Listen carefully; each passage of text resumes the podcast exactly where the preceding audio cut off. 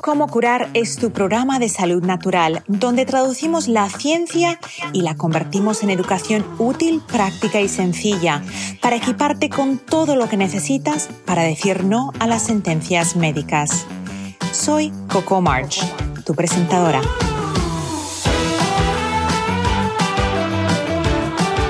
Cómo curar está patrocinado por vitatienda.com, tu tienda online sin intermediarios donde encontrarás suplementos, fórmulas antiedad para la piel y el cabello, limpieza del hogar sin tóxicos y mucho más. Visita vitatienda.com y entra el código como curar para recibir un 10% de descuento en tu primera compra.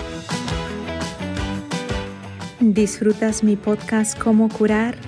Ayúdame a ayudar a más personas mediante compartir este episodio con otros. Al compartir, hacemos que una comunidad de hombres y mujeres alrededor del mundo pueda decir no a las sentencias médicas. Cientos de miles de vidas se han mejorado y cambiado mediante esa información transformadora. Gracias por ser parte de la comunidad de cómo curar.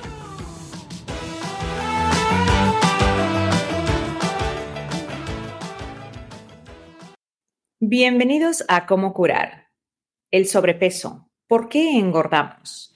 ¿Te has preguntado alguna vez si es posible perder peso sin rebote? A veces nos preocupamos por nuestro aspecto estético, pero la verdad es que el sobrepeso es un problema metabólico que puede causar muchos, muchos problemas de salud. Para hablar sobre el sobrepeso, para saber cómo podemos llegar a ese peso sin rebote, tengo conmigo al doctor Marco Gaibor. Doctor Gaibor, ¿cómo estás? Muy bien, gracias por la invitación y poder dar hacer ayuda para todas las personas que estén observando y escuchando esta información que sea de mucho valor. Marco, ¿por qué engordamos?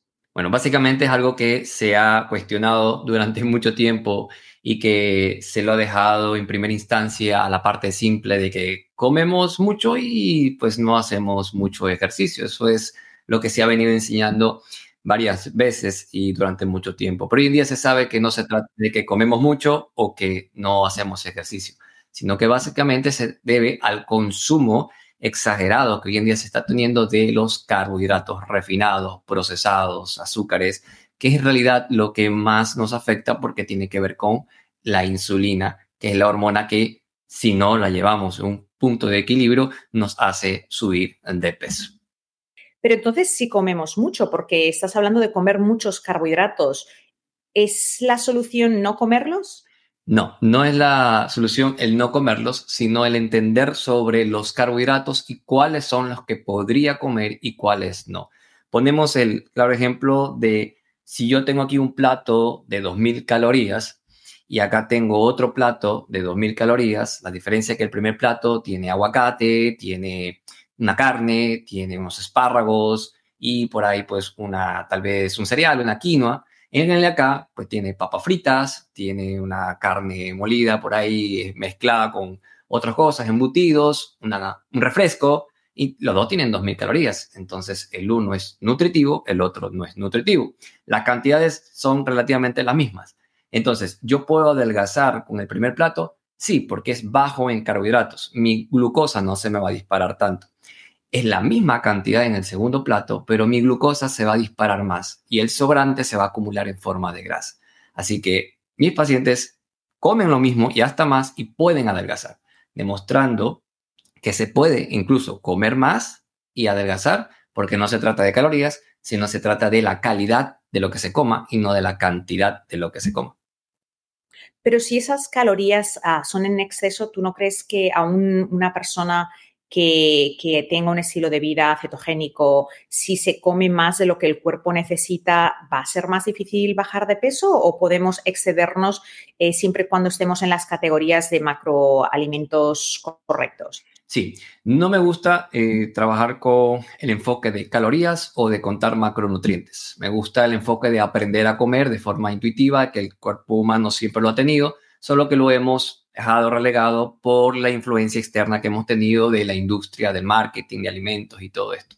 Entonces, es verdad que si yo me paso mucho de las calorías, por más que sea grasa y proteína y nada de carbohidratos, por supuesto que ese excedente va a terminar acumulándose en forma de grasa.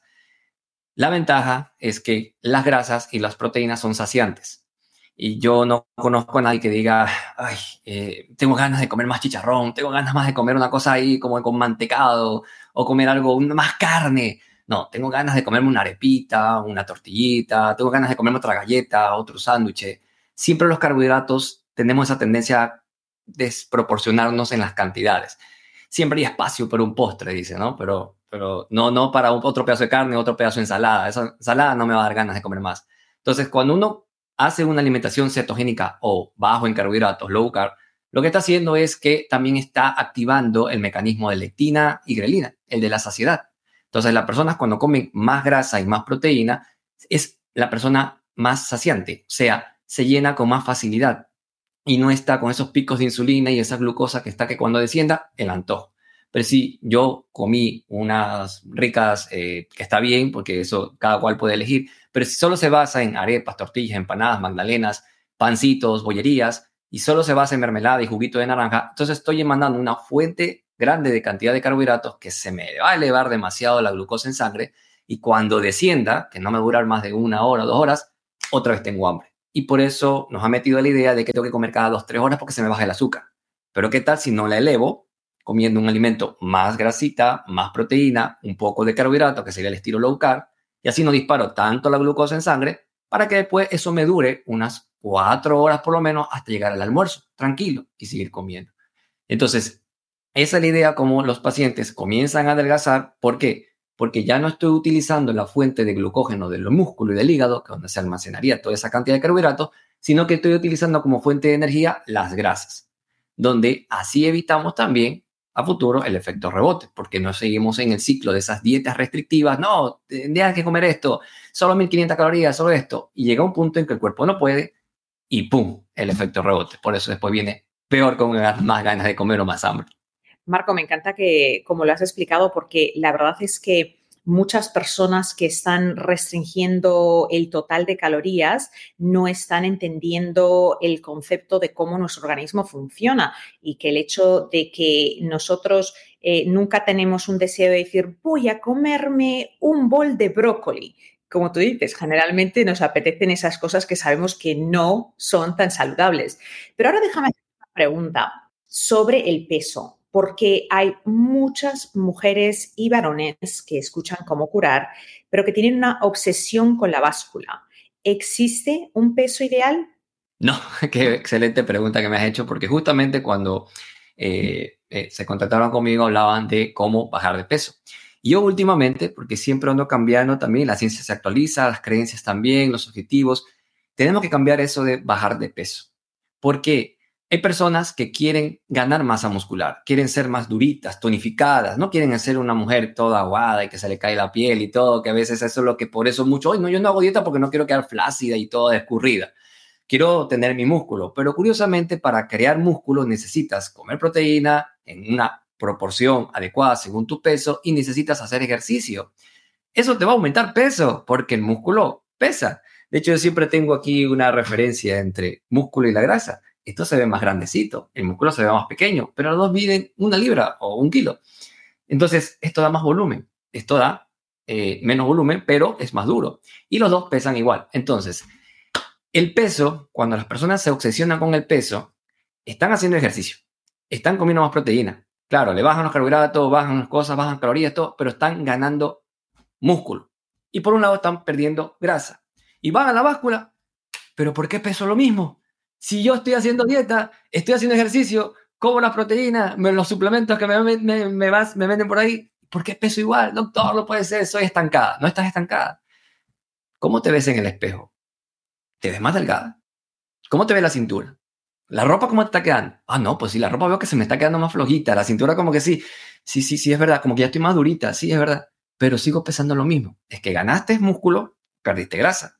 Sigues pesando lo mismo. Entonces, la palabra correcta aquí sería cómo hacer para adelgazar, porque adelgazar es que mi figura va disminuyendo centímetros y no me estoy obsesionando con la báscula. Por eso a mis pacientes les digo, no te peses, mídete, porque lo que no se mide no se puede conseguir. No te peses, mídete. ¿Y cuál es la ideal entonces? Hay una regla que a mí me gusta, es dividir la estatura para dos, pulgadas o en centímetros, depende del país que te encuentres. Y esa es la que, digamos, de forma saludable tiene que acercarse a tu objetivo. Si, por ejemplo, yo que mido un metro, un metro 77, estoy en Ecuador, por eso lo digo de esa forma, y la división sería 83, 87 centímetros más o menos. Ya, y tengo 83. Listo, estoy contento, estoy dentro de mi peso adecuado o, mejor dicho, en, la figura que necesito. Ahora, ¿qué pasa si yo quiero más músculo? Mi cintura no se va a agrandar de músculo, serán mis brazos, serán mis piernas, será mi pecho. Entonces, estoy obteniendo una salud porque está demostrado que entre más circunferencia de abdomen tengamos, más riesgo cardíaco, riesgo metabólico, riesgo de Alzheimer, Parkinson, toda enfermedad mental.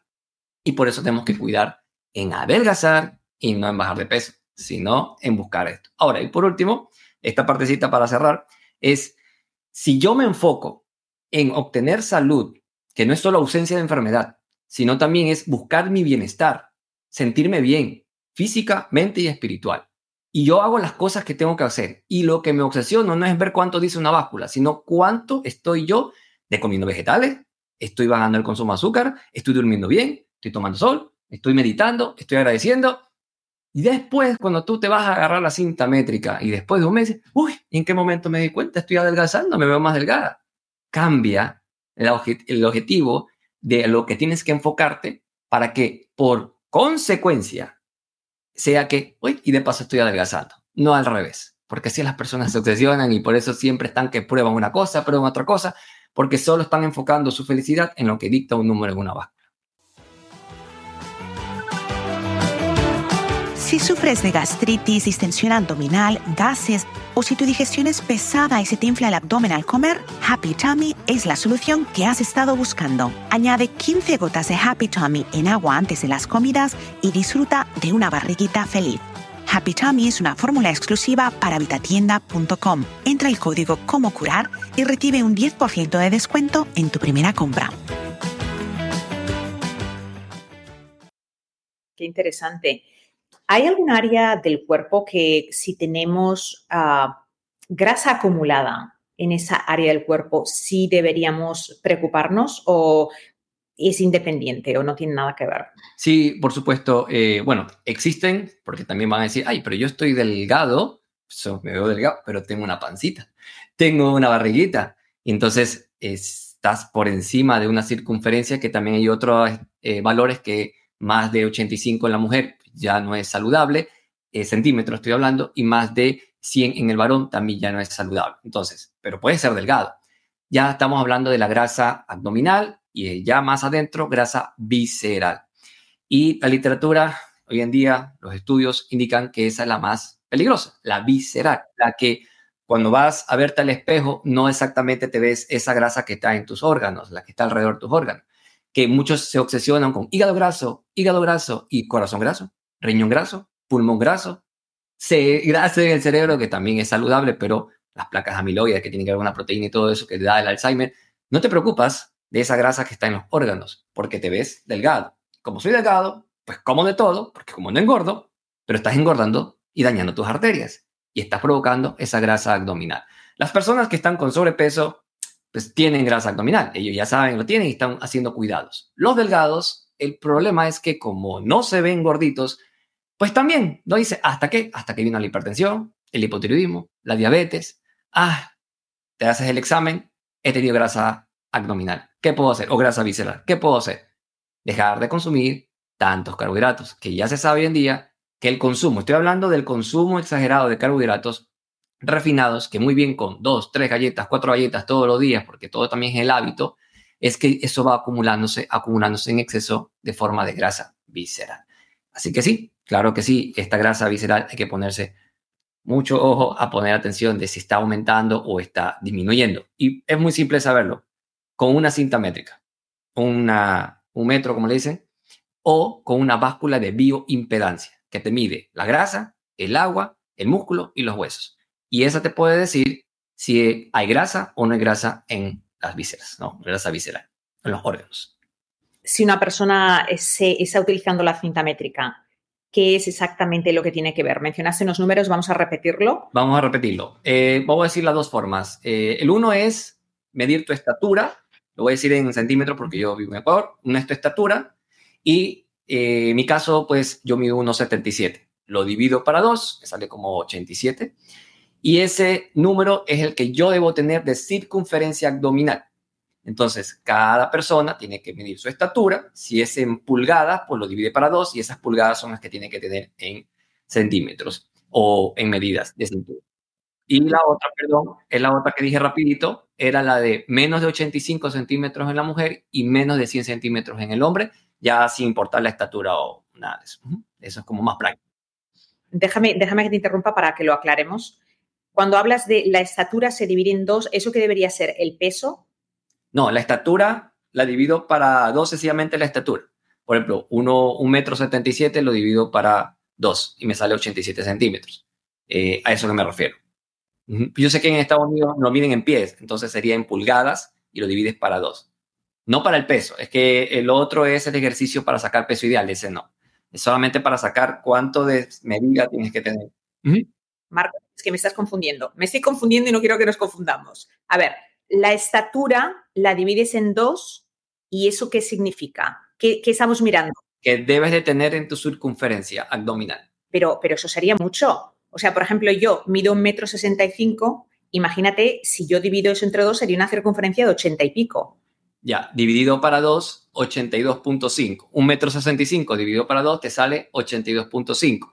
La regla dice que tiene que estar por debajo de eso, estás saludable. Por encima de eso, ya tienes que preocuparte que ya no estarías tan saludable y probable grasa abdominal. La otra que te dije es toda mujer menos de 85. Marcos, si yo tuviera una cintura de 82 centímetros, yo estaría obesa. Yo estaría muy obesa. Entonces, esa, regla te la, voy a retar un poco porque no quiero confundir a la gente. Estamos en Estados Unidos, aquí hay mucha gente que es muy alta y yo no le puedo decir a una persona que mida un metro ochenta, a una mujer o un metro setenta y ocho, que una cintura de ese tamaño eh, no se tiene que preocupar. Yo me preocuparía. Sí, yo no dije que no se preocuparía. Significa que la, no existe la circunferencia ideal porque así mismo no estamos buscando cuánto adelgazar, porque hay mujeres que dicen, no, yo me siento bien, no quiero adelgazar tanto, no quiero parecer una ahí toda flacucha, otra dice, no, yo quiero adelgazar bastante. Entonces eso va a depender también de, la, de lo que tiene como creencia adelgazar esa persona y el, el cuerpo que le gustaría tener. Pero para que no generes problemas metabólicos y de salud, porque esto ya no es solo estético, es que la literatura dice, y esto no me lo inventé yo, esto está en la literatura, de que debe tener por debajo de eso. De ahí, si la señora o la mujer quiere tener 60, 65, está bien. Es por debajo de ese número. Es, es todo debajo. Ya si tiene 82, es como que riesgo. Pero si la persona, eh, depende también, del, claro, de la etnia, el origen y todo esto, y la, parte cultural, todo, eh, pues por supuesto que, pues, como dices, yo me vería obesa. Recordemos que mm, una persona que está delgada y tiene barriga no se considera obeso, aunque sí se considera flaco o obeso metabólicamente hablando, pero no se considera como obeso como tal. Estaría dentro de un peso ideal, pero está su circunferencia más de 80. Entonces, sí, obviamente aplicaría ahí. Pero en resumen, si no se quiere aplicar esto, no hay problema. Están las básculas de bioimpedancia que te dice exactamente cuánto de grasa visceral tiene, que debe estar dentro de los parámetros latinoamericanos, no más de 5 dentro del índice de grasa visceral que tienes que tener. ¿Es posible adelgazar sin pasar hambre? Sí, por supuesto. Eh, eh, de hecho, cuando yo les enseño a mis pacientes el ayuno intermitente, que lo explico enseguida, la primera es, pero voy a pasar hambre, voy a tener hambre, eh, sin que se diga de que las dietas restrictivas y todo esto. Volvemos al principio de la saciedad. Cuando tú comes de forma saciante, más rica en proteínas y grasas saludables, el cuerpo libera la hormona, eh, o al menos hace más sensible a la hormona de la lectina, que es la hormona de la saciedad. Y entonces la persona pasa sin hambre. De hecho, al principio, doctor, tengo mucho problema porque me da mucha hambre a cada momento, no sé qué hacer, qué puedo comer. Vamos a hacer lo siguiente, hacemos el ayuno, comemos de esta forma, y después están que, doctor, ahora tengo otro problema. Ya se me quitó el hambre, pero es que como dicen que hay que comer, como que dicen que, que hay que estar comiendo a cada momento, y no quiero ya cenar, no tengo hambre. Entonces, eh, que primero porque tenías hambre, ahora porque no tienes hambre, y el cuerpo puede muy bien con la cantidad específica de nutrientes, puede estar aplacando tu hambre, disminuyendo tu sensación de antojo, disminuyendo tu ansiedad, porque trabajar también el fondo del problema de la ansiedad. Y sí, se puede nutrir el cuerpo y sin pasar hambre. Al principio sí, porque tienes los mecanismos disparados, tienes la insulina reactiva, que es la que ese día justo no le diste el pan, la bollería o el empanado, el pastel o la, o la tortilla y le diste un huevo, que es grasa y proteína, y tu cuerpo está esperando como, ¿y, la, y el carbohidrato? Entonces viene igual de disparó. Eso se llama insulina reactiva. Y a veces muchas personas se les baja la glucosa y dicen, ay, me voy a desmayar, me va la pálida, no sé qué me está pasando. Es que tu insulina reaccionó porque estaba esperando tu carbohidrato de siempre. Como ya no le diste, y entonces por eso muchos abandonan. Dicen, no, esto no funciona, yo paso con hambre, casi me, me desmayo, porque no se entiende cómo es este mecanismo. Pero sí, sí es posible. Eh, ¿Cuándo no es posible? Cuando hacen dietas restrictivas. No, solo la dieta de la zanahoria, la dieta del apio, bájale todas las calorías. Esa persona puede retener resultados en corto tiempo, una semana, dos semanas, sí, bajar de peso y todo lo demás, sí, pero no va a aguantar. Su cuerpo no va a resistir, va a pedir comida. ¿Por qué? Porque le estás mandando pocas calorías, sin importar a veces qué tipo de nutrientes tienes, sino que le estás mandando pocas calorías a tu cuerpo. Y eso es el problema con cuando se hace estas dietas, cuando entras en un régimen más que hacerlo porque me gusta. Y se va a aplicar también depende de la cultura, porque no le puedo decir a una venezolana, deja de comer arepa y ya, no, o un mexicano, deja de comer tortilla, no, o un ecuatoriano arroz. Entonces hay cosas que hay que trabajar también a nivel cultural para que la persona no lo vea como una dieta, no lo vea como un régimen, sino como un estilo de vida que está aprendiendo a comer. ¿Cómo sería un plato saludable? Bueno, plato saludable es lo que tiene que tener las tres macronutrientes que ya sabemos. No enfocado a cuántos macronutrientes de cada uno, sino que tiene que sí o sí haber grasa. Grasa, cuando me refiero en grasa, me refiero a la grasa como el aceite de oliva, el aceite de coco. Eh, bueno, yo soy más eh, propicio también a que las grasas saturadas no hay ningún problema y hay muchos estudios, aunque pueden sacar otros que no, pero bueno, eso sería un poco conversar. Grasa saturada, cualquier tipo de grasa que eh, tenga ese plato. El otro tipo de componente que tiene que tener sí o sí es la proteína una carne, un pollo, un pescado. Si hay personas veganas, pues bueno, ya se hablaría de, de proteína vegetal. Y la porción de carbohidratos, por supuesto, que hay carbohidratos complejos y los simples. Entonces, los complejos, pues tenemos una buena ensalada, eh, de diferentes variedades de ensaladas. Eh, tiene que tener también eh, los cereales. Ya tenemos que jugar aquí en juego si la quinoa o arroz integral o unas batatas, un camote. Ya eso depende también del objetivo de la persona. Porque hay personas que dicen, doctor, pues yo no quiero perder peso, no quiero adelgazar, yo quiero mantenerme, estar saludable y ganar masa muscular. No va a ser diferente a, doctor, yo quiero perder peso, quiero adelgazar, o, doctor, yo quiero sencillamente revertir la diabetes. Solo me interesa eso. Entonces va a depender de los objetivos de cada uno el tipo de alimentación.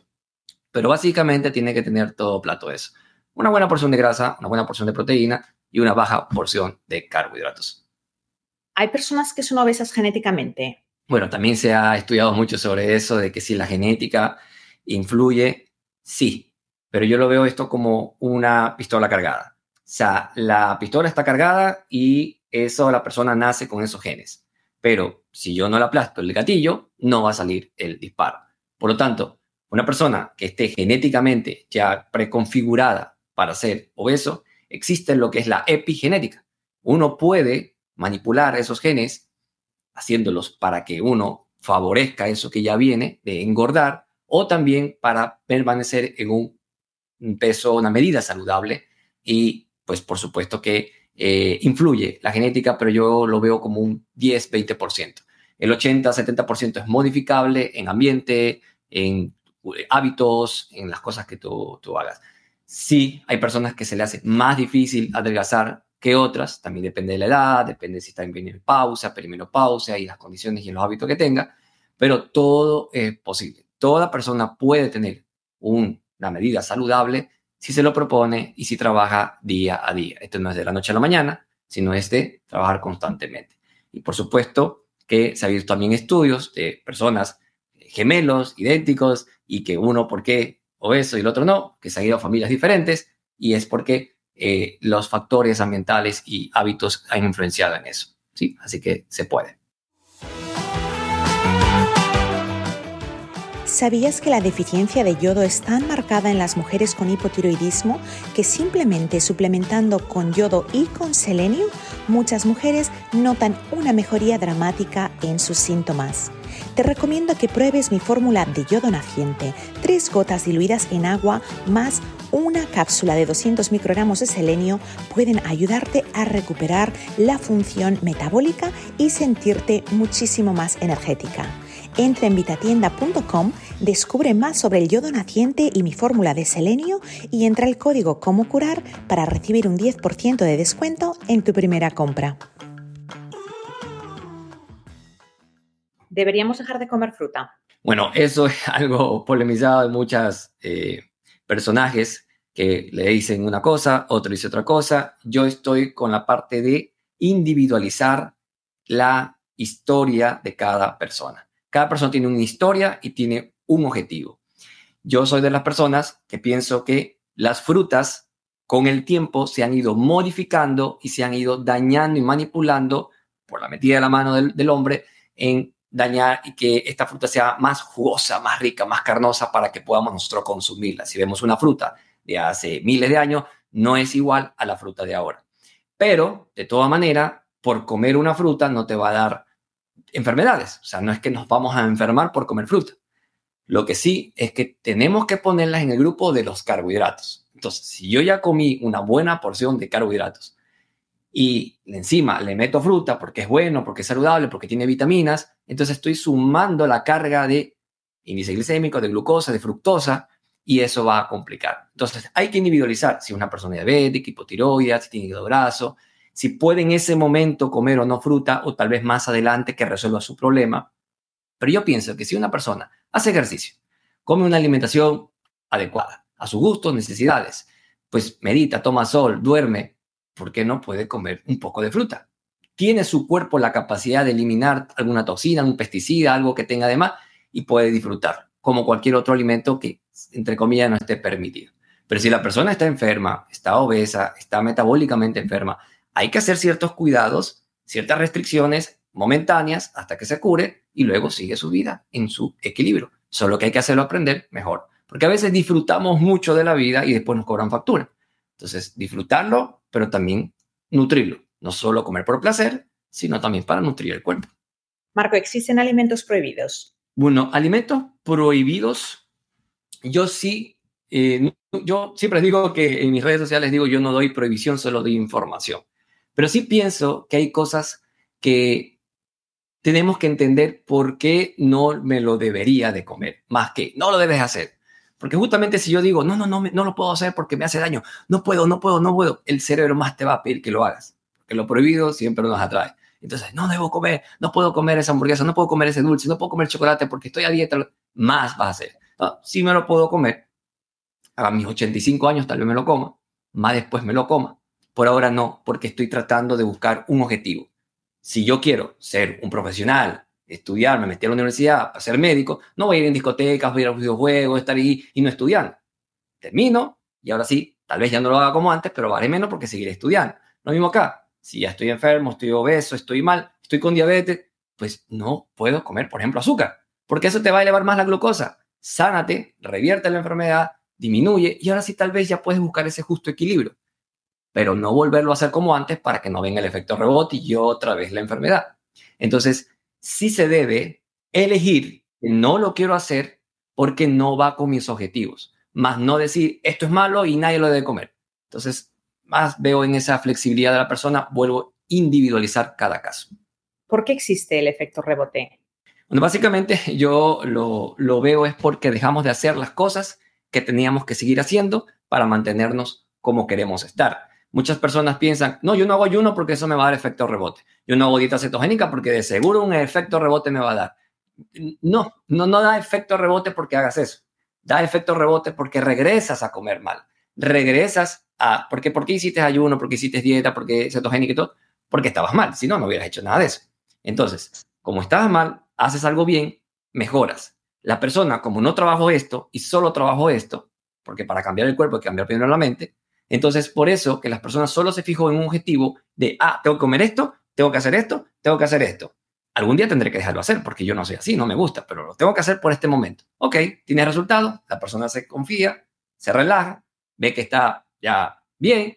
Bueno, ahora sí voy a volver a comer mis arepitas, mis tortillitas, mis empanaditas, mis dulcecitos, mi refresco, mi alcohol. Y entonces la persona volvió, sin darse cuenta a veces, a los viejos hábitos. Volverás al vieja persona que eras.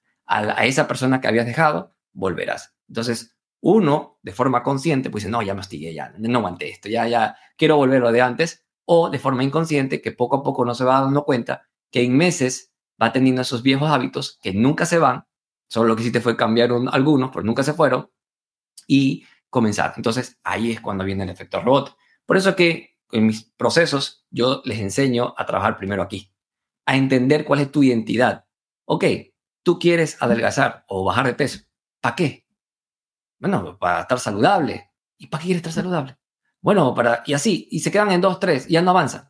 No saben su verdadera esencia de por qué quieren perder peso. Yo les digo, ¿qué quieres hacer con esos kilos menos?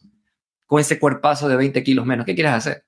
Se quedan como, no, solo quería perder peso porque así me veo, me siento mal. Entonces, no tenemos un cambio de identidad. Si yo quiero ser una persona delgada, más, saludable, eh, hacer cosas de, las personas que hacen saludables, tienes que ser como las personas que justamente hacen esas cosas. Tienes que cambiar tu identidad. Si no cambias tu identidad, los hábitos no van a cambiar, los resultados no van a cambiar. Pero ¿qué es lo que pasa? Nos enfocamos al revés. Solo estoy enfocado en que quiero perder peso. Y la persona que quieres ser, ya cambiaste. Ah, no, ¿y cómo es eso? Entonces, por eso hay que trabajar mucho aquí. ¿Para qué? Porque este es el peor enemigo que tenemos. Este mismo nos sabotea. Este mismo nos hace regresar a lo, a lo malo. Y no hay que ser tampoco extremista, como a veces dice Tila, no, este es extremista, entonces no a todo. No, no, no a todo, sí se puede. Lo que pasa es que te has pasado mucho de estas cosas que tenías que haber cuidado para que luego tú corrijas y luego puedas seguir. Entonces, más es de tiempo. Se necesita tiempo, paciencia, compromiso, actitud positiva para que las cosas sean y que se entienda de que lo que has engordado en dos, tres años, diez años, no lo vas a adelgazar en dos, tres semanas. Marco, ¿por qué es que algunas personas, aún reduciendo eh, el total de alimentos que consumen, comiendo saludable, o sea, están haciéndolo todo perfecto, no pueden adelgazar nada? ¿Por qué existe ese fenómeno? Muy bien. Eh, también en lo personal tengo una expresión que digo que sí, eh, porque a veces me dice, este, doctor, mm, he hecho de todo y no me ha funcionado. Y yo les digo, bueno, es que si no te ha funcionado es porque en verdad no has hecho de todo. Siempre hay una solución. Lo que pasa que tal vez no has estado con la persona indicada, que a veces nos pasa, no has estado con la persona que en verdad investigue cuál es tu problema para solucionarlo. O no te ha hecho ser consciente del problema que estás repitiendo. O sencillamente porque tenemos que tener un reseteo una pausa, descanso y reiniciar y continuar con otra cosa. Porque a veces me dice, doctor, sí he tenido resultados, pero ya no sigo, me he quedado estancada. Entonces está el que no ve resultados nada de nada y el que se queda estancado. Entonces vamos con el que no ha tenido nada, nada de resultados, es porque tenga, puede ser un problema de base, un hipotiroidismo que no ha sido bien tratado, no ha sido diagnosticado, puede ser también un eh, problema en la microbiota, que hoy en día se está viendo más, que está relacionado con la obesidad, problemas de la microbiota. Puede ser un problema también en el sueño, Personas que solo porque no, duermen correctamente no adelgazan. Hay personas que también tienen la parte de la ansiedad, de la parte de ataques de pánico. Entonces, son personas que al final se están fijando solo que sí, he hecho todo bien.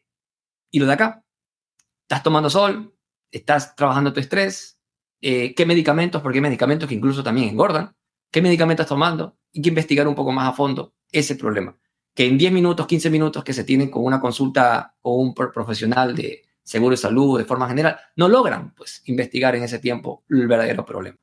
Entonces hay que investigar porque todo tiene solución, solo investigar cuál es la causa. Y lo segundo, cuando se estancan, sí, doctor, iba bien, iba bajando de peso, pero me estanqué, ya no bajo más y yo de verdad no sé qué más hacer. dejarlo de hacer. Yo he tenido pacientes que hacen ejercicio, hacen cetogénica, hacen ayuno y a decir, deja todo eso. Deja todo eso, porque tu cuerpo se adaptó se acostumbró. Ya no está respondiendo. Déjalo hacer. ¿Y qué voy a hacer? Hagamos esto de acá. Hagamos estos cambios. El ayuno tal vez disminuirlo o alargarlo. La cetogénica no hagas cetogénica, haz low carb. O ya no hagas low carb, haz esto de acá. Trabajemos los picos de insulina. Trabajamos de otra forma, tanto en el cuerpo como en la mentalidad. Así que sí, es posible buscando la verdadera solución del problema. Si te miras al espejo y tienes manchas en el rostro, la piel no se ve luminosa y simplemente ya no es como antes, tienes que probar Silk Face. Es la fórmula que he creado especialmente para pieles delicadas, secas o grasosas que sufren de falta de luminosidad y de manchas. Si pruebas Silk Face, te doy mi palabra que desde el primer día vas a notar un cambio en tu cutis dramático. Encuentra Silk Face en vitatienda.com y usa el código como curar para recibir un 10% de descuento en tu primera compra. Hay muchas personas que tienen interés en llegar a ese peso saludable, en sentirse bien, pero les falta motivación. No encuentran esas canas. ¿Qué les diríamos a esas personas? ¿Cómo, cómo, cómo pueden, dónde tienen que ir a buscar para conseguir esa motivación, para dar el primer paso? Excelente. Yo justo el día de ayer estaba explicándole a, a mi grupo íntimo de, de Nutri Guerreros, que yo le llamo, que justamente una pregunta de ella era, doctor, no tengo motivación, ¿cómo hacer para motivarme? Ya me he desanimado, estoy desanimado. Tenía también un factor que era la muerte de un familiar cercano reciente que había tenido, entonces obviamente esta persona también estaba deprimida. Explicar sobre el asunto de los ciclos del duelo y todo eso es importante entender, porque cuando somos conscientes del problema podemos sacar y surgir. Pero le expliqué sobre la vela. Nosotros tenemos, por lo general conocemos lo que es la vela, es tenemos a la vela y tienen una mecha. Entonces, está la persona que te prende la vela, que es la motivación extrínseca. Y está la motivación intrínseca, que es uno mismo, de la vela, se prenda.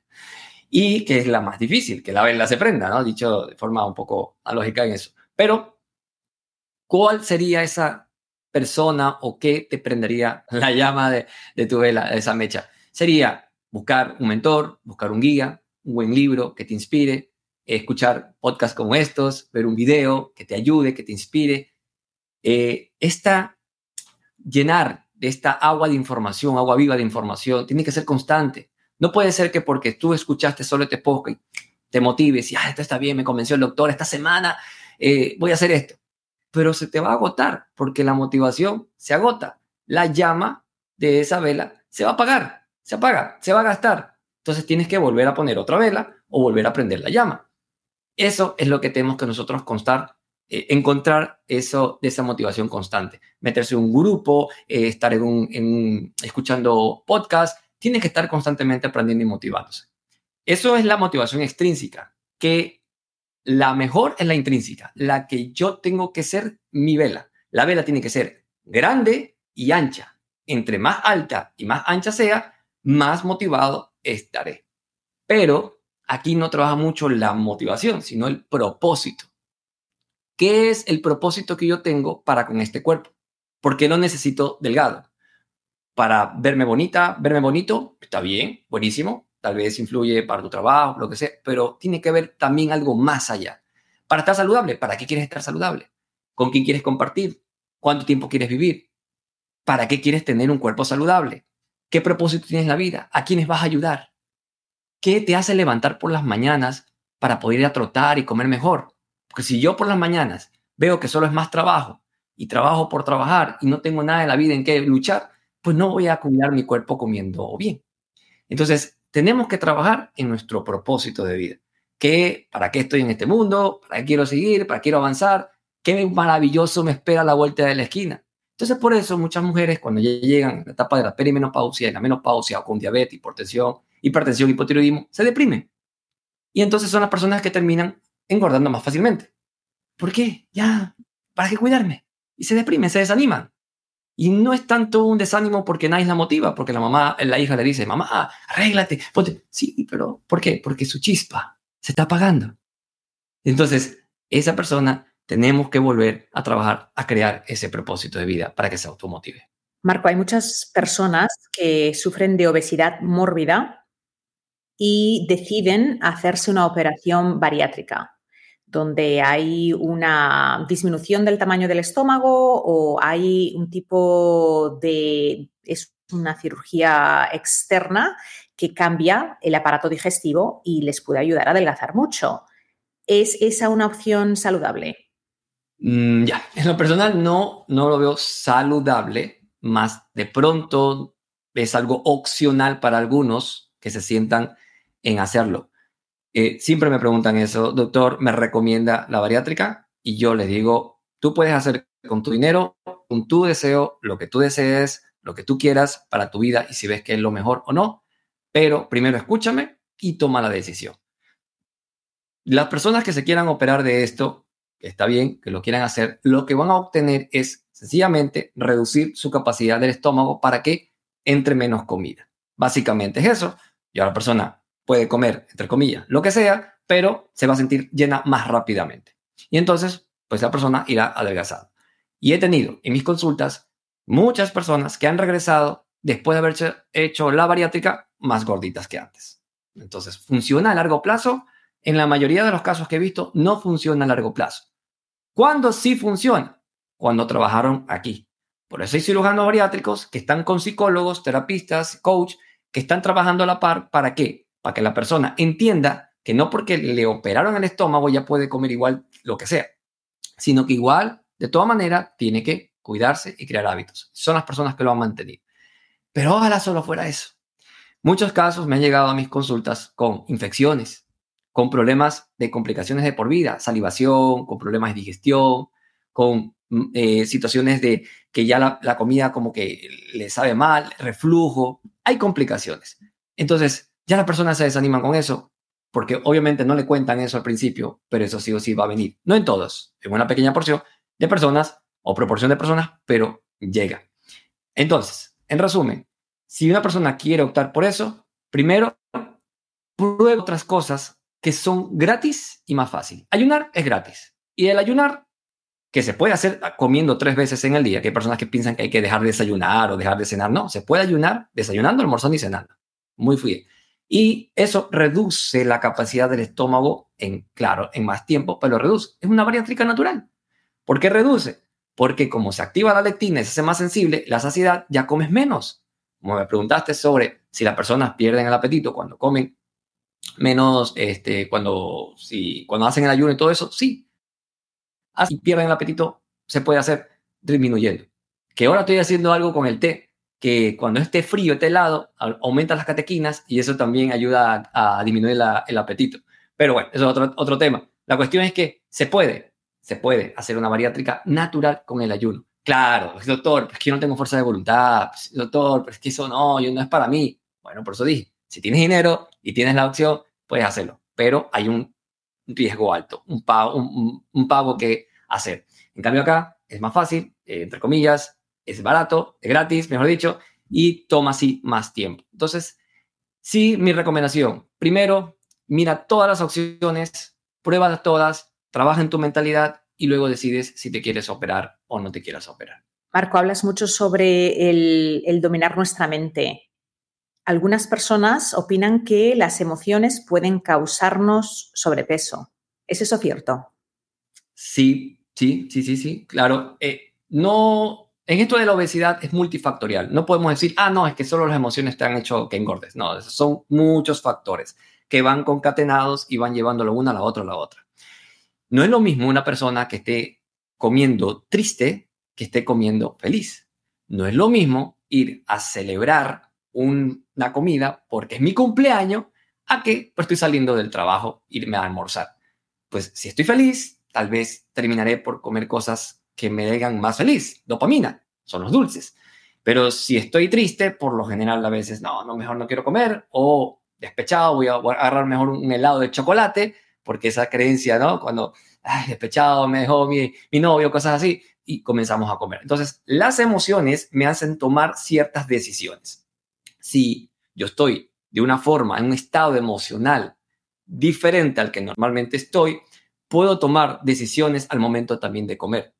Porque cuando uno está enojado, a veces, uy, discúlpame, dije algo que no tenía que decir.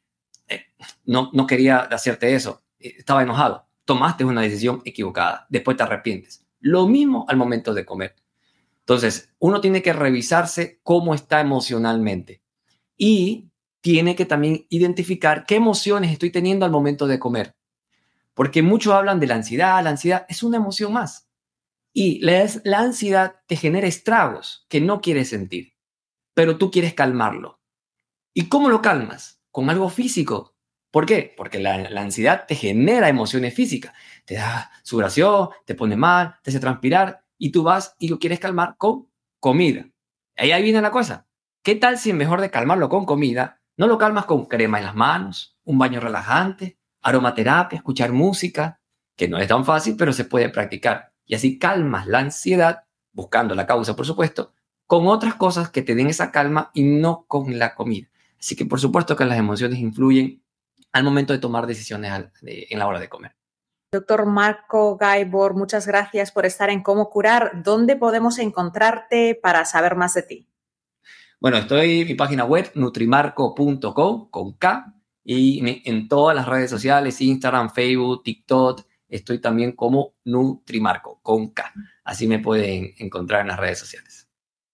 Pues muchísimas gracias por estar en el programa, gracias por darnos todos estos consejos que son tan prácticos, porque la verdad es que sí se puede llegar a un peso óptimo sin rebote. Gracias. Gracias, pase bien. Gracias, chao. ¿Disfrutas mi podcast Cómo curar?